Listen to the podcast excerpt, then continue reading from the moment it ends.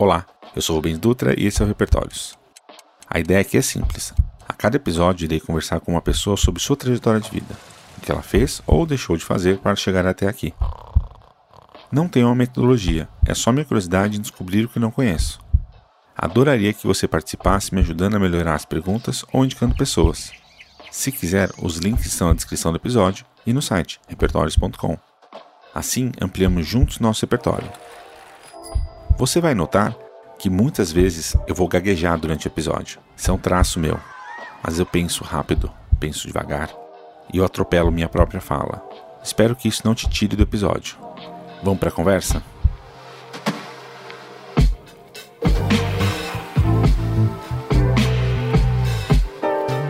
Hoje eu vou falar uma mina. É uma mina que a primeira vez que conheci, falei, nossa, essa mulher é louca.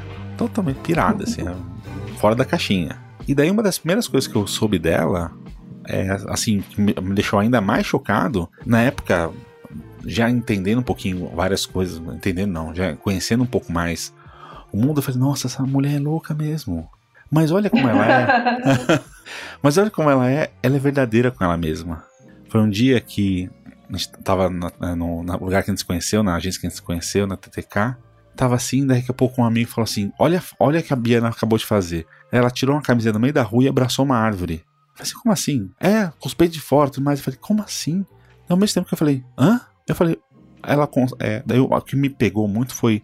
Ela consegue viver o que ela realmente acredita e o que ela quer acreditar. Ou melhor, parece, parece uma coisa de loucura, né? Não, mas ela, ela vive o que ela acredita. Ela não vive o que o outro acredita. Ela não fica buscando uma forma certa de viver ou não de viver. É, essa é, verdade é uma coisa que é tão, tão rara hoje em dia que é chega a ser maluco, né? Você pensar que a gente tem tão poucas pessoas que vivem as suas verdades.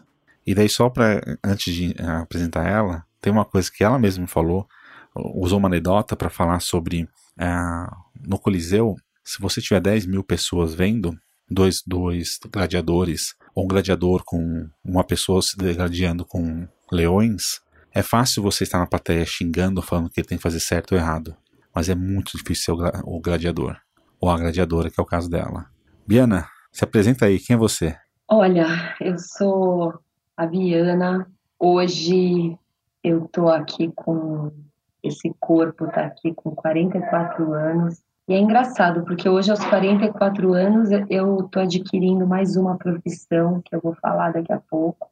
Mas a, até agora eu tenho, eu tenho sido atriz, eu me formei, na verdade, eu me formei em publicidade, logo em seguida eu fui fazer artes cênicas, me formei em artes cênicas. Aí, depois de artes cênicas, eu comecei a fazer teatro muito e, junto com isso, produção de eventos. E um pouco mais para frente eu comecei a me descobrir assim, descobri um prazer em escrever, especificamente sobre sexo, que foi sempre a minha maior loucura. E recentemente, eu assim, aqui do alto dos 44 anos, eu tô fazendo uns filmes pornôs aí. Então, até aqui tá bem interessante. Já lancei um livro, daqui a pouco eu vou lançar outro, porque gozar é tão bom.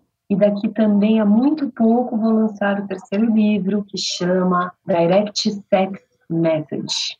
Então é mais ou menos isso. Mas você falou bastante coisa aí do que, que você faz. E não de quem é você. Quem é você? É verdade, é verdade, é verdade. Bom, essa talvez seja a pergunta que mais me, me, me interessa, assim. E talvez porque eu ainda não tenho uma resposta para ela eu tenho assim algumas, eu posso me aproximar um pouco dela, até descartando coisas, né? Porque se eu for falar assim por cima, ah, eu sou uma mulher que gosta de, de explorar as minhas as minhas necessidades, as minhas loucuras, os meus tesões, as minhas ideias malucas, é, de explorar as minhas verdades, de me expor, eu gosto de me expor pra caralho, é, eu gosto de me desafiar, eu gosto de, de fazer coisas que depois eu fico me perguntando por que, que eu fiz. fico me martirizando. Ah, porque eu vou muito pelo, pela intuição, vou muito pelo impulso. Claro, tem uma intuição que me protege, né? Que nem como eu falei do filme pornô.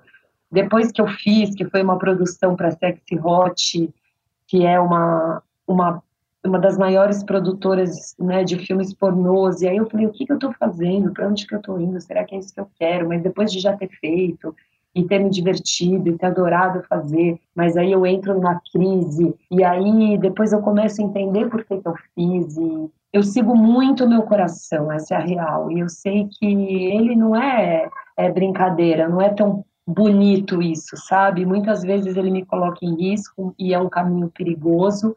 Então, eu sou essa mulher que gosta de seguir o coração e não olhar muito para as consequências. Agora, quem sou eu realmente por trás dessa parafernália toda, eu ainda não sei. Entendi. Então vamos tentar descobrir. Você falou tudo que você faz. É, por que, que você, você começou a fazer? O que, que te deu assim na, na vida de começar a ir atrás de que eu te conheci fazer produção de evento.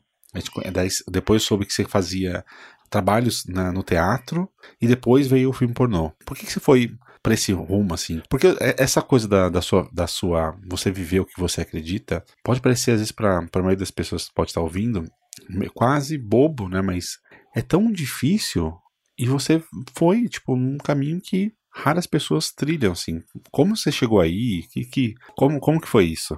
Meu, basicamente, tudo que eu vou fazendo, ele, as coisas elas têm um, um começo, um ponto de partida, em certa é numa insatisfação que eu tenho interna, numa numas revoltas, numas indignações que eu tenho. Então, quando eu comecei a entrar de cabeça mesmo nesse rolê da putaria, foi porque eu tava de saco muito cheio, assim, de produzir evento, de meu, tentar fazer teatro e me fuder pra caralho, e não conseguir ganhar dinheiro com teatro, que era meu maior prazer.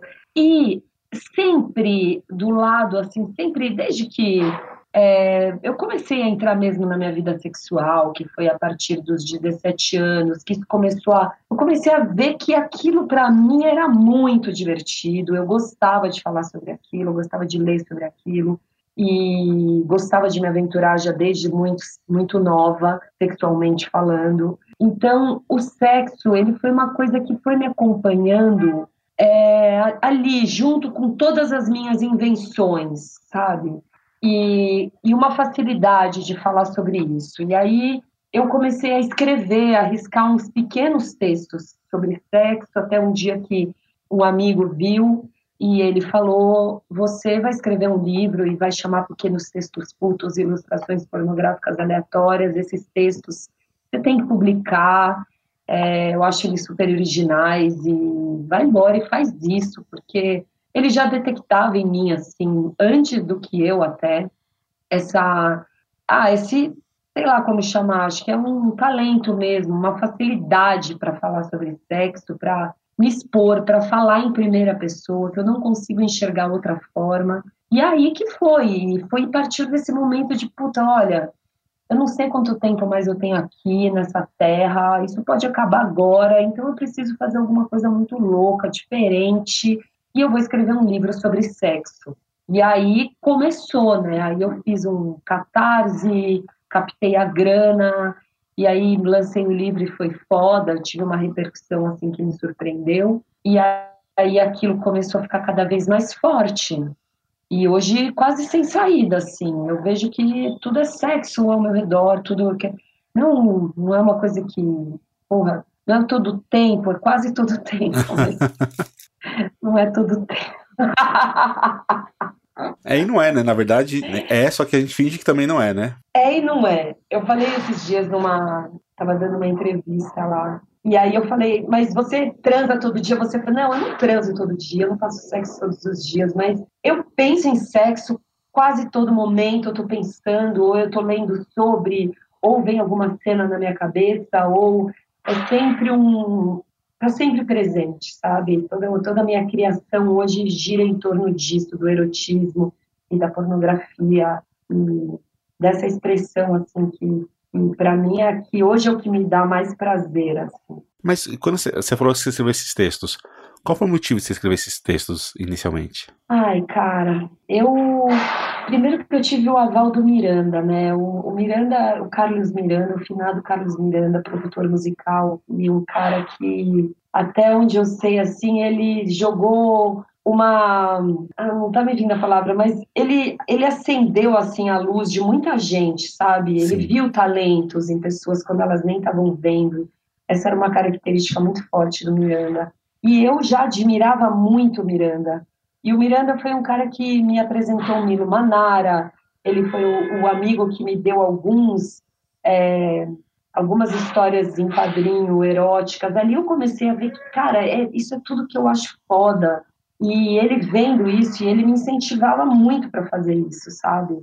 E depois que, que ele me ele falou, meu, isso é legal, porque até você pegar confiança naquilo que você faz, pelo menos comigo, demorou, sabe? Sim. Demorou muito. E o Miranda, meu, é isso, você tem que fazer esse livro. E ele me incentivava. Só Não, que demorou muito depois dessa profecia dele, sabe? ah, sempre demora. A ficha demora para cair, né? Demora muito, demora, demora. Mas, vo mas você falou que você tinha escrito, é, escrito algumas coisas antes e ele leu. Por que, por que, que você escreveu antes? Antes de ele ler. O que, que eu escrevia? Qual foi a motivação de você escrever esses textos? Se excitar, ou queria mostrar para alguém, ou simplesmente tirar da sua cabeça? Qual que foi esse motivo inicial de você escrever? Porque eu faz tempo que eu tenho uma vida sexual muito ativa. Sim. Então, isso é uma coisa que esses textos, eles apareciam na minha cabeça, sabe? Eu estava fazendo alguma coisa, de repente vinha uma frase, vinha uma coisa, eu comecei a escrever, sentar, escrever e guardar.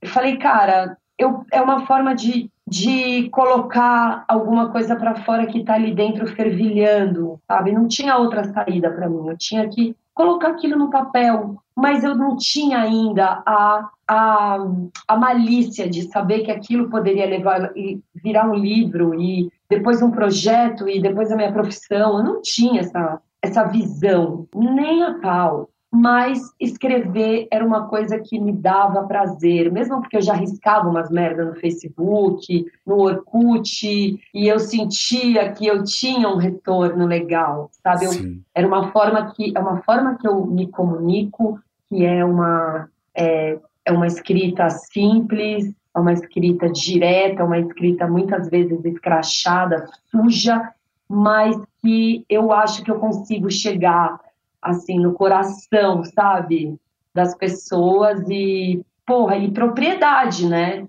Porque e nessa fase que eu estava escrevendo, eu estava morando sozinha lá na Vila Madalena, eu estava assim, no, não que eu não esteja agora aqui mais ou menos igual, mas ainda bem, mas a, era um momento que era muito fervilhante, assim, era muita gente e a, a expressão, né, a comunicação. Sim. E na sua vida, assim, você, fez uma faculdade ou não? Fiz de comunicação social. Ela, essa comunica, nessa faculdade, ela te ajudou de alguma forma nisso? Ou só te atrapalhou, assim, para nessa, nesse caminho que você está fazendo, né, nessa sua trajetória, né, nesse todo seu repertório que você construiu? Ou a atrapalhou, ajudou? Como que foi esse processo? Cara, eu acho que ajudou muito. Hoje eu, hoje eu tenho muita clareza disso. Porque eu fiz comunicação com ênfase em marketing, e até onde eu sei, eu entrei na faculdade principalmente por causa da minha redação, que era eu tinha que des, des, é, desenvolver um, o título, da, falar sobre o, o título da, daquela música como Nossos Pais. E eu fiz um texto muito bonito. Foi um dos motivos de eu ter entrado, porque o resto eu fui um horror. eu sempre fui uma péssima aluna. Eu gostava mesmo de escrever na, na, na escola. Eu, eu me dava bem nessas matérias, né? Português, literatura. Na faculdade foi isso, assim, o que me salvava. E depois, quando eu comecei a. Depois do, do momento, eu, eu não sei como que é hoje, porque isso faz anos pra caralho, mas eu escolhi fazer marketing, né? Foi a ênfase em marketing. E, meu, hoje aqui, autônoma, fazendo meu próprio trampo, a minha própria divulgação, com certeza as merdas que eu ouvi lá de, sobre marketing, publicidade, tudo isso, alguma coisa ficou aqui para eu me divulgar. Sim. Quando eu fiz a campanha no Catarse, cara, eu vi que isso estava muito presente, né? Você vender algo que não existe e conseguir uma grana que as pessoas, que as pessoas acreditam, acreditem que você vai fazer aquilo. Sim. E eu fiz isso de uma forma muito legal, assim. Duas vezes aconteceu, né? Foram duas vezes que aqui eu peguei essa parada do Catarse, né? Então ajudou. E agora, para continuar nesse, nesse, nesse ponto, assim, é, você falou de algumas coisas, né? A gente vai mudando para cá e para lá. Dessa sua trajetória, tudo que você passou até agora, quais foram os melhores erros que você teve, assim? Quais foram a, os momentos que talvez sejam mais cagados ou mais problemáticos, mas que te fizeram chegar onde você chegou? Que é o, o hoje. Chegar onde chegou é só o hoje, né? Não tem nada de ser mais ou ser menos que alguém, né? Mas é só você, você ser quem você é hoje. Cara, foram cagadas muito paralelas, assim. Como eu sempre fui muito. É, eu nunca consegui me encaixar em, em trabalhos fixos. Assim, fiquei no começo, quando eu estava na faculdade, eu entrei numa multinacional francesa e fui efetivada e assim tinha uma carreira pela frente Mano, tudo certo. Eu tinha terninhos. Eu tinha, meu. Você tinha uma mesa? Multinacional francesa. Tinha uma mesa. tinha uma baia. Meu Deus do céu. Mas chegou uma hora que eu falei, não quero esse mundo. E foi quando eu escolhi ir para o teatro, né? E ali eu comecei a sofrer os danos de uma pessoa que não consegue se encaixar no sistema, principalmente financeiramente falando. Sim. Então, assim, eu errei muito, eu nunca soube me planejar de grana, eu recebi uma grana, eu já gastava. E essa falta de dinheiro, que foi algo que, assim, me acompanhou quase ao longo da vida toda, é, fez eu me virar e fazer coisas que se eu tivesse uma grana, eu não fazia. Uma delas que para mim foi muito marcante foi quando eu estava com o livro 1, que eu já tinha vendido até então. Hoje acabaram todos, mas teve um momento eu imprimi mil. Teve um momento que eu tinha uns 600 livros em casa. É, olhei para eles assim. Eu tinha voltado para casa dos meus pais, fodida de grana e aí eu falei, cara, o que, que eu vou fazer com esses livros? Eu não vou deixar eles aqui, cara. Eu vou, eu vou vender esse livro no farol. E até hoje eu não consigo entender de onde eu tirei forças, coragem, tudo né, para fazer isso. E, meu, eu, eu ia de figurino, eu ia de meia rastão, eu ia de vestido curto, eu ia de salto alto. Na Paulista, uma, né? É importante livros. falar, né? Não, eu comecei não. vendendo num farol da Avenida Bandeirantes, acho que é Maracatins, é um farol que fica sim, horas parado. Sim, sei bem esse farol. E tinha dias que, cara, eu ia para lá com o dinheiro do busão, assim, e não tinha, não, eu simplesmente não tinha dinheiro. E eu ia para lá porque eu precisava de grana, eu precisava vender meu livro. E depois de lá que eu montei uma barraquinha na Avenida Paulista, ainda numa puta dificuldade. Então foram coisas que foram me dando um alargamento interno que, meu, me fez é, ver o quanto que eu sou corajosa, o quanto que eu ultrapassei meus limites, minhas crenças, meus padrões, meus egos e dei a cara para bater mesmo, sabe? Tudo isso me formou também, vem me formando como artista, né? Enfim, são rolês que, cara, que obrigada por o universo, por eu não ter grana naquele momento, cara e poder ter revertido dessa forma, assim, sabe? Mas eu quero colocar uma coisa assim, antes de continuar, assim, eu, tenho, eu sempre tenho algumas perguntinhas que eu gosto de fazer, mas é, falando sobre isso, a direita, no, não só no Brasil como no mundo, às vezes sequestra muito essa, essa forma de pensar que você acabou de falar e coloca muito como se qualquer pessoa po pode chegar lá. É, então é só ter esforço e consegue chegar lá. Você uhum. acha que é isso? Ou você, você acha que teve algum privilégio para poder é, pensar sobre isso? Eu acho que você falou é muito pertinente. Ah, o capitalismo é muito cruel com a gente. Claro, eu estou falando de um lugar de privilégio, sim, porque embora eu tenha tido muita dificuldade de dinheiro, ainda tenho, né? Todos. É... Acho que todo mundo está ouvindo aqui. É, é, tem, tem uma dificuldade, né? Porque a grande maioria do Brasil, saiu uma pesquisa hoje, né? Que os pobres ficaram mais pobres ainda, os ricos ficaram ainda mais ricos do que os pobres ficaram mais pobres, assim. Foi maravilhoso, né? Puta que pariu. Mas e eu falo de um lugar de privilégio, né? Uma, eu, né? Eu nasci numa família ok, meu pai me pôde me dar muitas coisas até determinado ponto. Eu sou uma mulher branca, né? Tem assim milhões de privilégios, mas eu vou falar, eu ralei muito com na ostra até aqui. Ainda ralo, sabe? Ainda ralo pra caralho porque sempre tô querendo ir contra o que o sistema quer que eu faça, que é me enfiar numa porra do emprego que não me dá prazer, que não faz sentido, Sim. porque eu tenho as minhas necessidades que foram também muito enxertadas em mim por conta do capitalismo, né? Um bombardeio diário de necessidades que você acha que você tem que ter, que você é quase é quase assim impotente diante disso. Sim, total. Então é confuso para mim, sabe? Então eu quero muita coisa e eu quero ao mesmo tempo fazer o que o meu coração pede. Então, assim, eu estou pedindo um milagre, né? assim, é quase não tem, não fecha a conta. Mas eu tento. é, não, mas o que eu coloquei não é nem para desmerecer. É, não, eu todo, todo ponto que eu, que eu acompanhei de você fazer toda essa saga do livro, mas é que eu lembro muito da, da parte da Paulista, que é uma coisa que volta de novo aquele ponto que eu falei no início, que você vive o que você acredita de uma maneira que é, é invejável, porque é muito difícil de você é, de viver.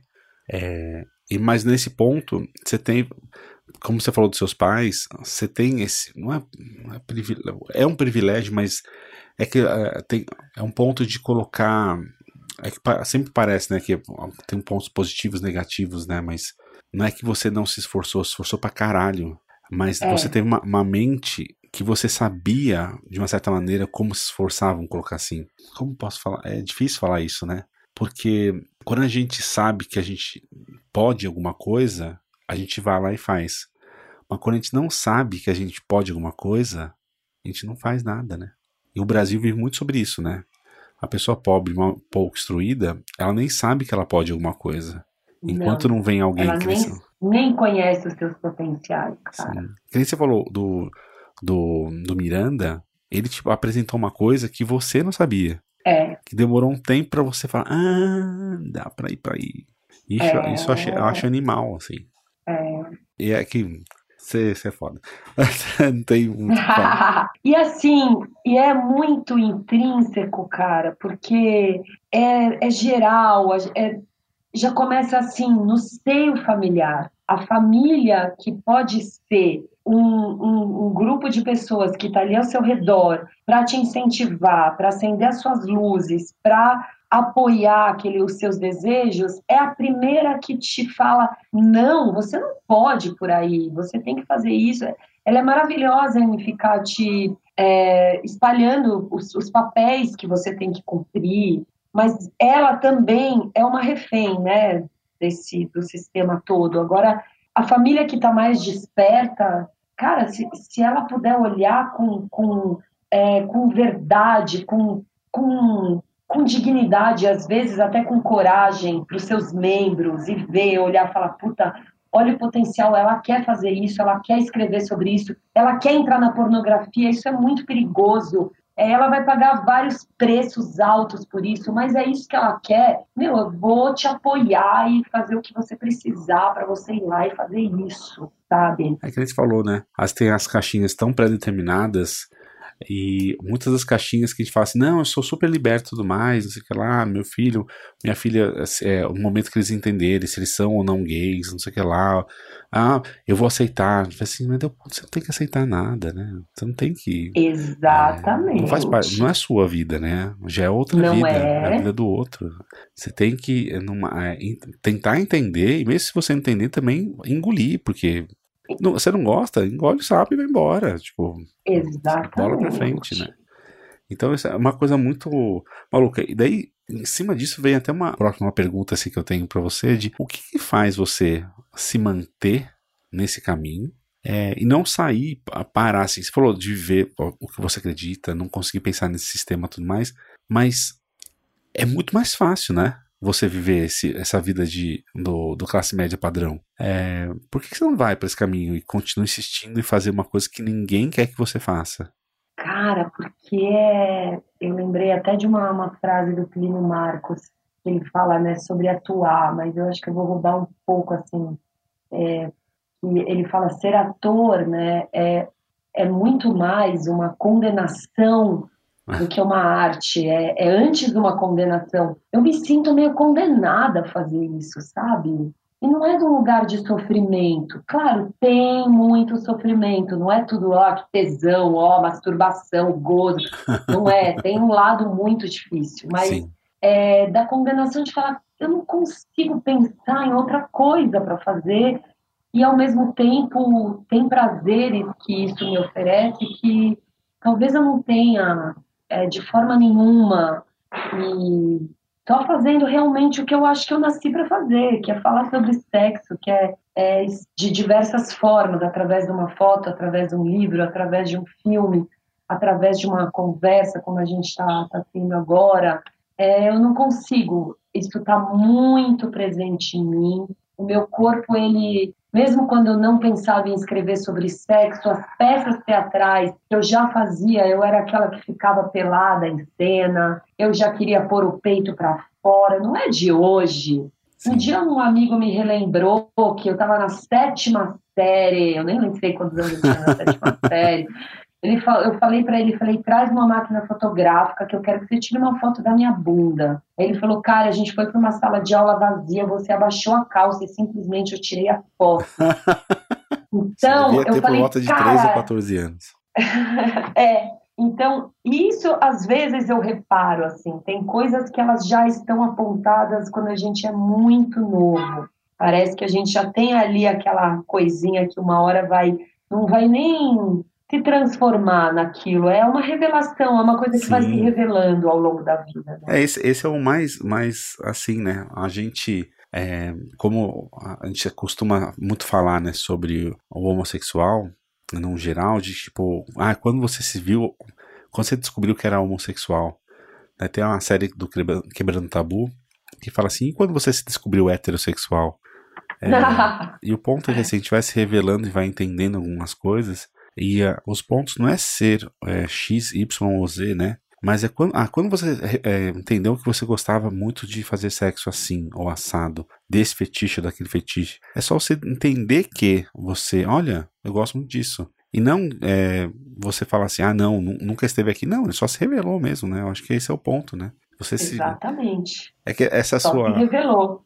Essa sua, essa, o jeito de você ver, você fala muito do que você gosta de falar de sexo e tudo mais, mas eu acho que um dos jeitos que mais legais é que você fala de sexo, mas o que mais me pega não é do sexo, é de como viver uma vida plena. É, no caso de você é, falar o que você realmente é, acredita, mas também não, não, não é, você não é o Olavo de Carvalho para ser um imbecil, né? Você é simplesmente uma uhum. pessoa que vive a sua verdade, mas também está disposta a desconstruir algum momento, alguma coisa que você possa falar de errado, né? Pelo tudo que eu acompanho de você, sim.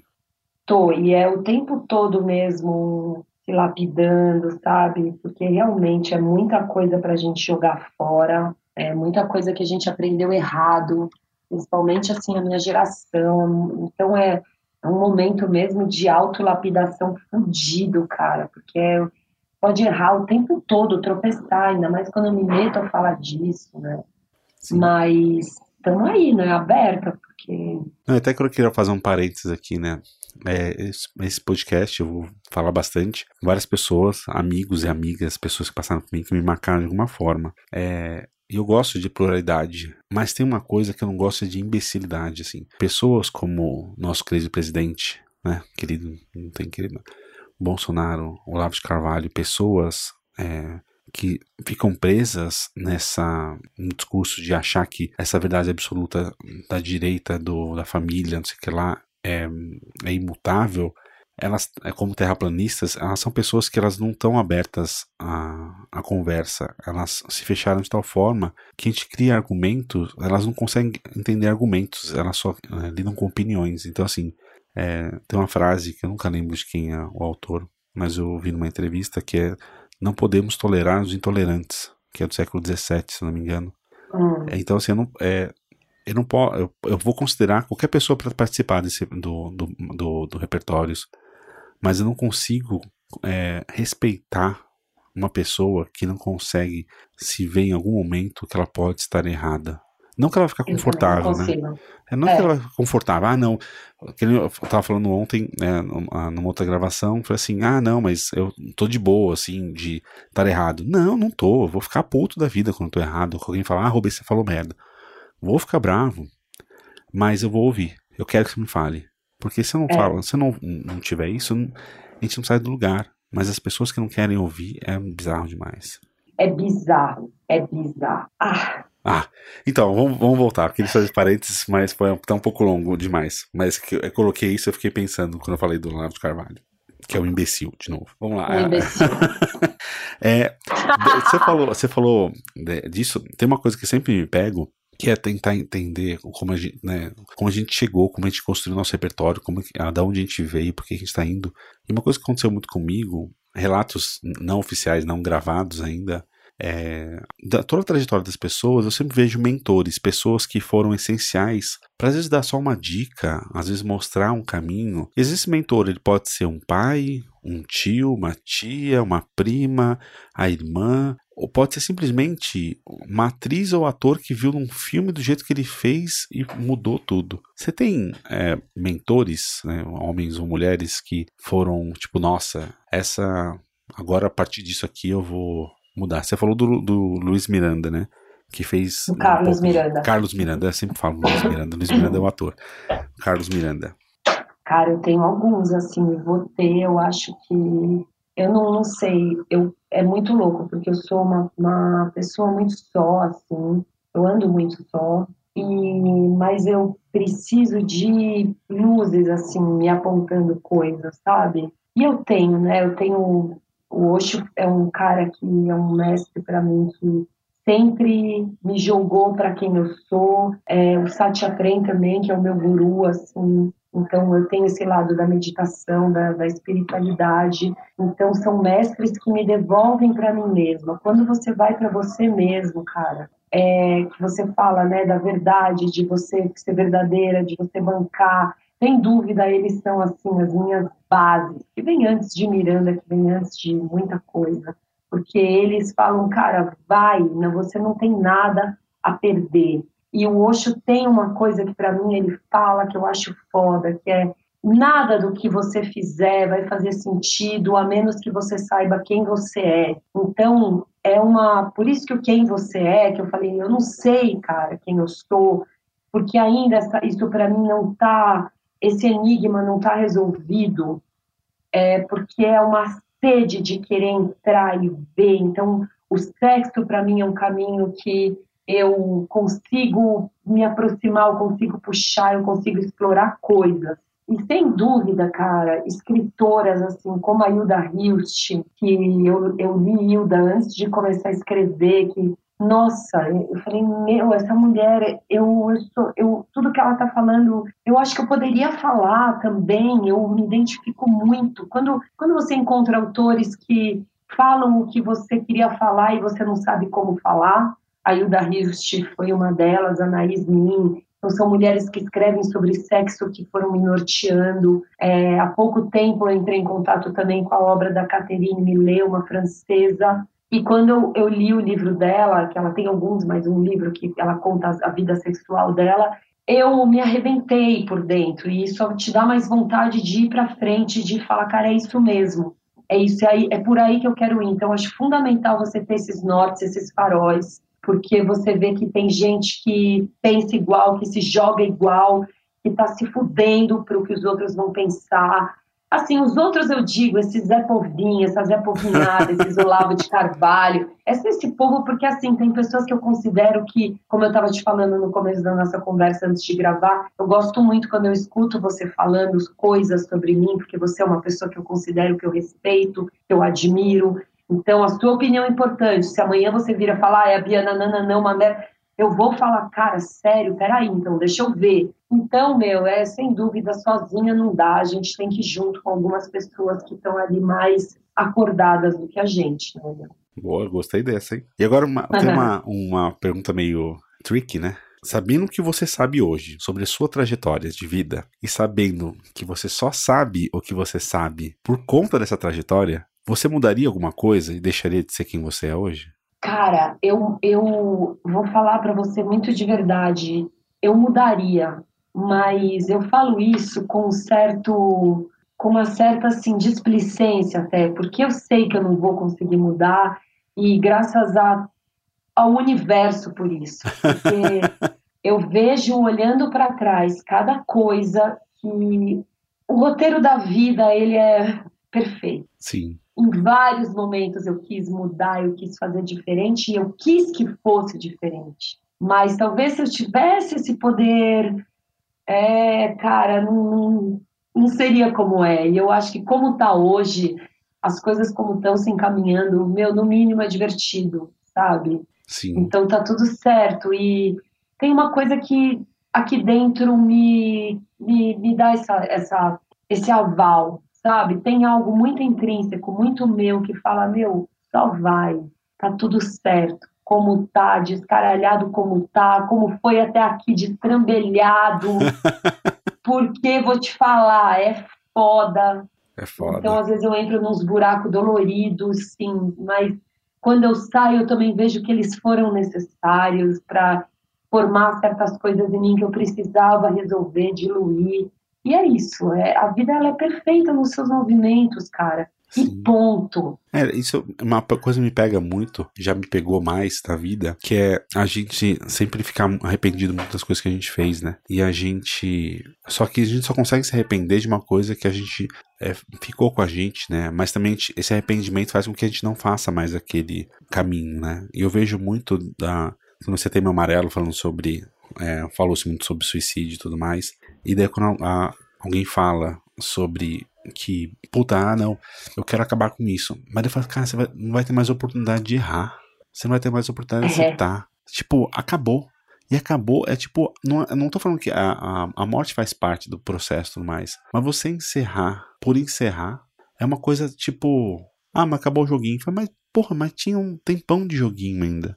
Não foi um é. acidente. E sempre me pegam disso. Essa pergunta é muito sobre isso, né? Porque às vezes a gente fala, ah, não, mas quando eu tinha 18 anos eu não queria ter feito tal coisa. Quando eu fiz tantos anos eu não queria ter passado por tal situação. Mas talvez se você não tivesse passado, você não seria quem você é porque você passou por aquilo, né? Não, é.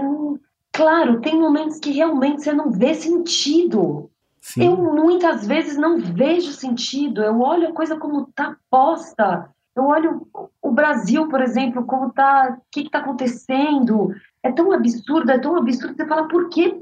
E é um misto. E você olha para a sua vida, tem coisas que são tão doloridas e, enfim, e inúmeras coisas que a gente poderia falar aqui. Sim. Mas quando você chega, é, você transcende aquilo, você sai daquele buraco. Cara, que, que legal que é. Quando você passa por aquele momento difícil pra caralho, você sai.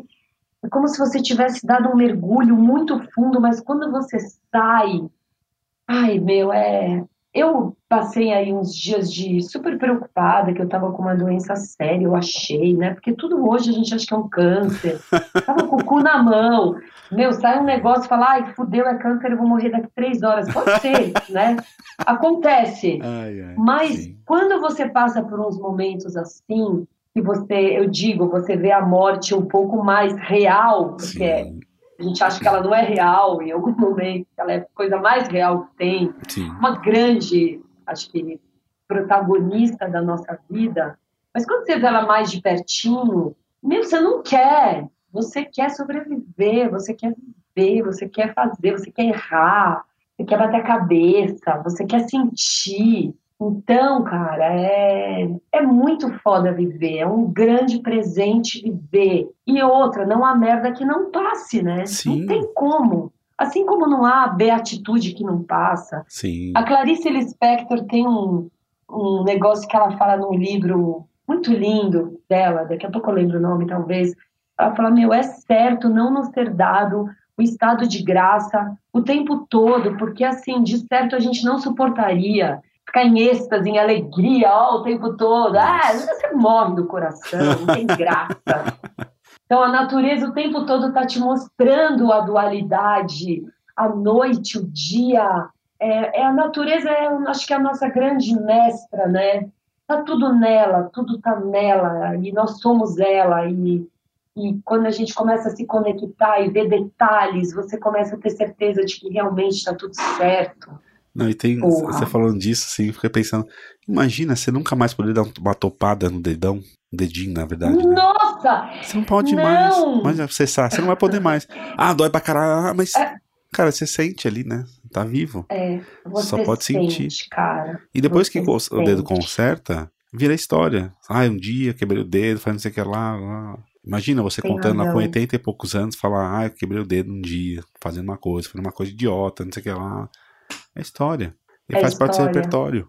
Exatamente. Todos os ingredientes. Todos os ingredientes. Esse é o ponto, né? Tudo faz parte do seu repertório. E agora eu quero, de tudo, é, você tem, né, nesse momento assim, você parando para pensar agora, você tem uma, uma meta, um propósito que você queira fazer, ou um legado que você queira deixar?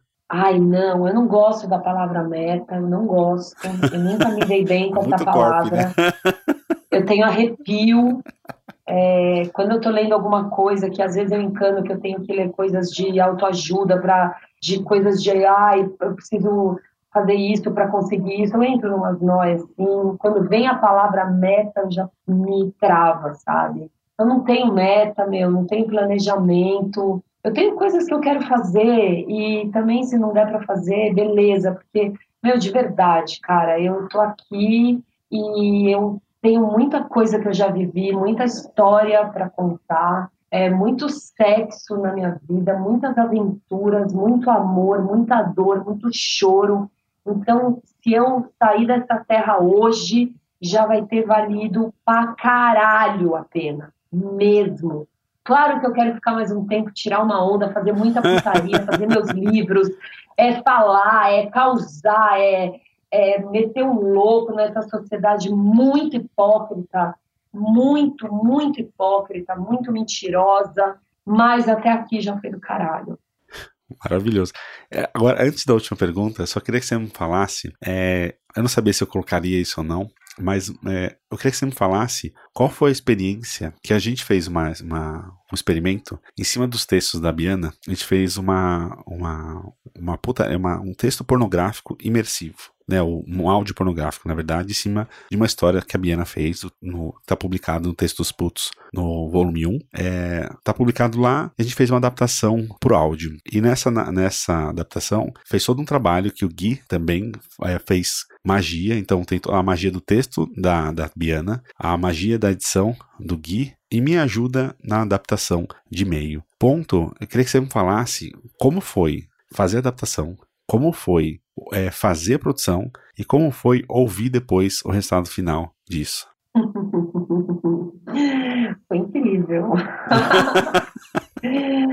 é porque é um, é um. Você vê de fora. Assim, é difícil. É, é, é difícil, porque como eu sou a artista que viveu, e escreveu e fez e quando eu me vejo, por exemplo, numa, no teatro, em alguma cena, algum vídeo, é, me incomoda um pouco. Agora, me escutar, eu gosto de me escutar, eu gosto da minha voz, e a forma como ficou, eu consegui me distanciar. E assim, cara, é um bagulho que me agrada, ver que o negócio. Sabe quando você consegue se afastar e ver, é, ver um texto meu naquele formato, com aqueles cuidados, com. Ah, mas com, com os cuidados, né? Com, com, o trabalho do Gui, com o seu trabalho, o meu trabalho. Não sou só eu ali. Ah, achei demais. Acho que é isso, assim. Eu sei que para mim, assim, eu lembro de estar tá vendo seu Instagram, você falando com, com, as pessoas, né, com seus fãs do Instagram, e daí eu vi uma coisa e falei, cara, a gente tem que transformar isso em podcast. E daí, essa adaptação deu um trabalho, porque adaptar, adaptar meio é muito difícil mesmo, né, não é uma coisa fácil. Infelizmente a gente não conseguiu muito para frente por conta de, de verba mesmo, né? Porque demanda um tempo que é tanto meu, melhor, tanto da Biana, que é de fazer os textos se adaptar, quanto eu ajudar nessa adaptação, que é o menor dos trabalhos, quanto do Gui, que é fazer toda essa, essa mágica da, da, da ambientação. É, então demandou um tempo, mas o resultado é uma coisa que assim, vou até ver se pedir pro Gui aqui colocar um trechinho que consiga passar pelos filtros de, do, do Ai, Spotify e tudo mais para vocês ouvirem, assim. Então eu peço que vocês, se estiverem ouvindo com fone de ouvido, coloque os dois fones de ouvido agora, pra gente poder ouvir, porque ele tem, ele é um bissônico, então tem lateralidade e tudo mais, é muito legal. É, para vocês ouvir um pouquinho. Se você gostar desse áudio, manda um, manda um alô, manda lá, ampliar.repertórios.com ou vai lá no texto, na publicação, no Instagram também, repertórios, é, underline repertórios no Instagram, ou no no site repertório.com, comenta, fala uma coisa, marca Biana, fala que quer mais, tudo mais. Não sei se vai ter muito alcance, mas se tiver, faça isso que daí a gente dá um jeito de repente de produzir mais. Louco.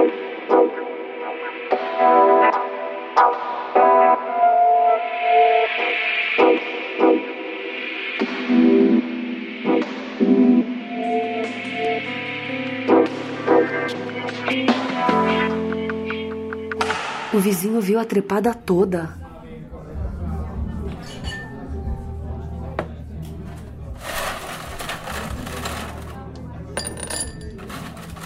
Claro que pode me pagar uma bebida. Hum, eu quero um morrito. Nossa, que beijo gostoso. Já deu para sentir que o bicho pega com você. Mas ó, apesar de eu estar tá morrendo de tesão, não vai ser hoje. Que tal terça na minha casa?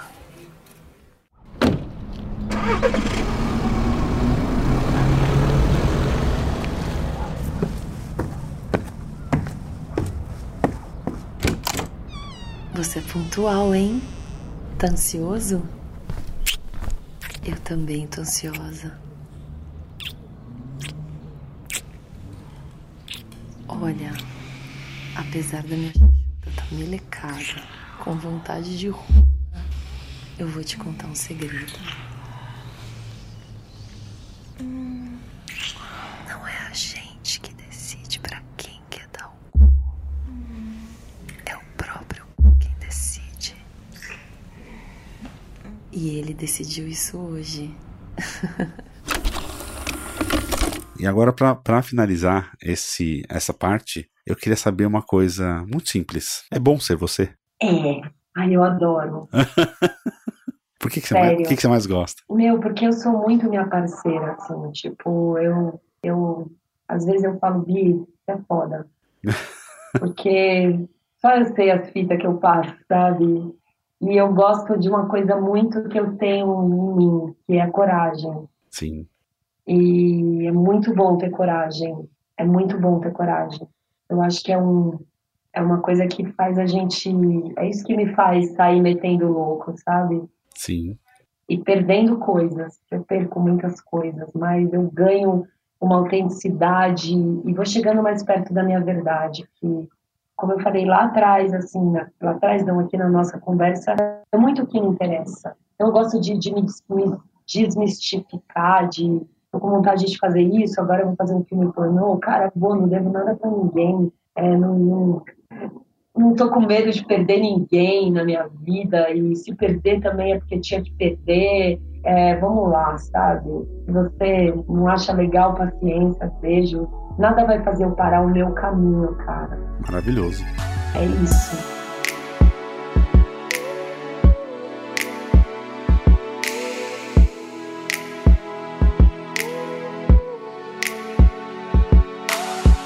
Agora vamos para uma próxima etapa. São curtinhas agora. Eu queria que você me passasse uma coisa para ampliar o nosso repertório, meu repertório de todo mundo que está ouvindo. Um livro, um filme, uma experiência, um passeio, alguma coisa que você entenda que fez parte do seu repertório, que te ajudou a chegar em ser quem você é. Pode ser uma, duas, três coisas assim, mas uma coisa que foi tipo meio chave de para olha, eu sou a Biana por conta disso daqui ou faça mais tal coisa. Ah, o livro Clique, do Milo Manara, que é uma história que eu me identifico muito. E o Milo Manara, embora tenha algumas coisas ali um pouco assim, ai, isso é meio machista, coisa e tal, mas ele também coloca sempre uma mulher, sempre a mulher dona do seu prazer e dona da sua do seu tesão e cagando para os caras. Então, o livro Clique do Milo Manara, sem dúvida, me formou muito. Foi o primeiro que eu conheci do Milo Manara há muitos anos. Eu acesso ele, eu estava com ele hoje, inclusive, ele está na minha mesa principal. É um, como se fosse uma bíblia para mim. E um filme que. Mas só antes de você falar do filme, quem é Milo Manara? Fala para quem está ouvindo, que não conhece Milo Manara, quem ele é? O Milo Manara, ele é um quadrinista, quadrinista, né, que fala quadrinista, sim, sim. É, italiano. Então ele desenha, cara, e ele desenha e escreve histórias que, puta que pariu, que, me, que falam muito comigo, que sempre são muito tesudas, tanto visualmente como a, as histórias. Como eu disse, assim, tem muita coisa que desagrada, que hoje a gente olha diferente por conta dessas luzes do feminismo que a gente vai acendendo. Sim. Mas como arte, como expressão artística é um talento que puta que pariu, cara. Tem outros, né? Sim. Mas o Milo, como foi o meu primeiro amor, então eu tenho assim um carinho muito especial, principalmente pelo clipe. Maravilha. Então é, ah, me, me toca muito e meu, me identifico muito com aquela mulher que, que coloca um chip na cabeça dela que ela tem orgasmos em diversos lugares e o cara fica comandando e ela goza e enfim, e às vezes eu me vejo assim, sabe? Tem dias do mês que eu tô muito louca e eu tenho que parar no meio do boteco pra me masturbar. e aí transo com um cara que eu conheci, né? E, e, assim, aí vai, né? E um filme que, inclusive, eu estava mexendo nele hoje, que tá no, no livro 1, um, que eu faço uma referência, que é Holy Motors. Eu não lembro o nome do autor, é o. Bom, Holy Motors.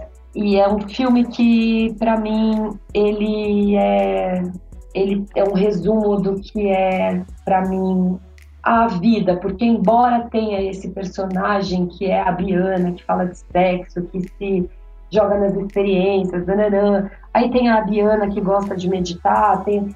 então, é, mas tem esse observador por trás disso tudo, sabe? O Holy Motors me remete muito a isso. Então, é uma história de um, de um cara que ele está dentro de um táxi e ele sai para viver diversas situações e diversos personagens. Então, para mim, a vida é isso. A gente está aqui nessa construção de corpo-mente, mas não somos isso. São é um organismo corpo-mente, são personagens que a gente vai vivendo. Tem grandes importâncias que vêm e vão.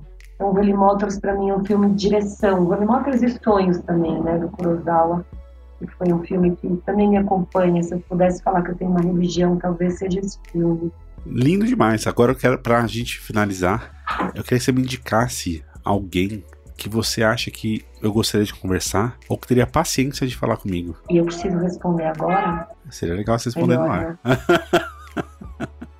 Puta merda, nossa, tem tantas pessoas que. Não, não, não se preocupa, fala uma pessoa e depois a gente vai, vai atrás dela ou vai num outro momento, você pode mudar, a gente pode não conseguir falar com ela também, tem vários aspectos. Olha, eu veio aqui na minha cabeça, eu tenho acompanhado o Instagram dela, que é a Raira. A Raira é uma mulher trans que eu gosto muito de ver ela bancando o que ela é, sabe? E eu falei isso para ela esses dias. É uma travesti que tá ali se expondo, super nova, e não é né? não sei de onde que ela veio exatamente, eu não sei se foi do Ceará. Enfim, isso você vai descobrir com ela. E tá aqui, cara. Veio para uma cidade como São Paulo, vivendo a transexualidade dela, passando todos os perigos que esse país oferece, né, constantes para uma pessoa transexual, né? E tá ali bancando, falando: olha aí, eu sou travesti, eu gosto, eu tenho orgulho disso, é isso que eu faço até me arrepia falando. E é tem já uma história aí, né? Que Sim. eu acho que seria muito legal conversar com ela. Maravilhoso. Bi, te muito, amo. Muito obrigado. Muito, muito obrigado. Foi muito boa a conversa, assim. É uma coisa que. Adorei. É, é muito, muito bom, assim, poder falar é, com você. A gente já, já, falou várias vezes diversas coisas. Só Eu adoro também falar conversar com você.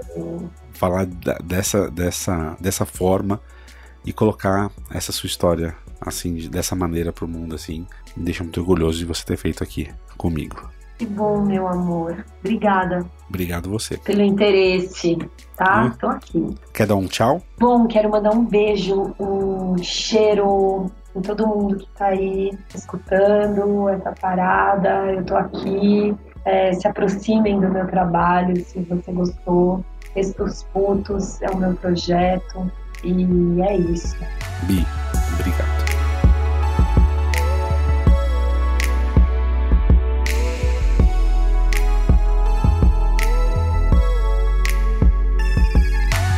Para finalizar, só quero te lembrar de uma coisa. Todos os conteúdos que falamos durante o episódio tem link lá no post. É só acessar repertórios.com. E aproveita que está lá e me conte o que achou do episódio, o que passou pela sua cabeça enquanto você ouvia. Mas se quiser mandar uma mensagem mais privada, mande um e-mail para ampliar.repertórios.com. Você também pode indicar alguém para eu conversar. É só entrar lá no site e ir na aba Quero indicar alguém. Até o próximo episódio.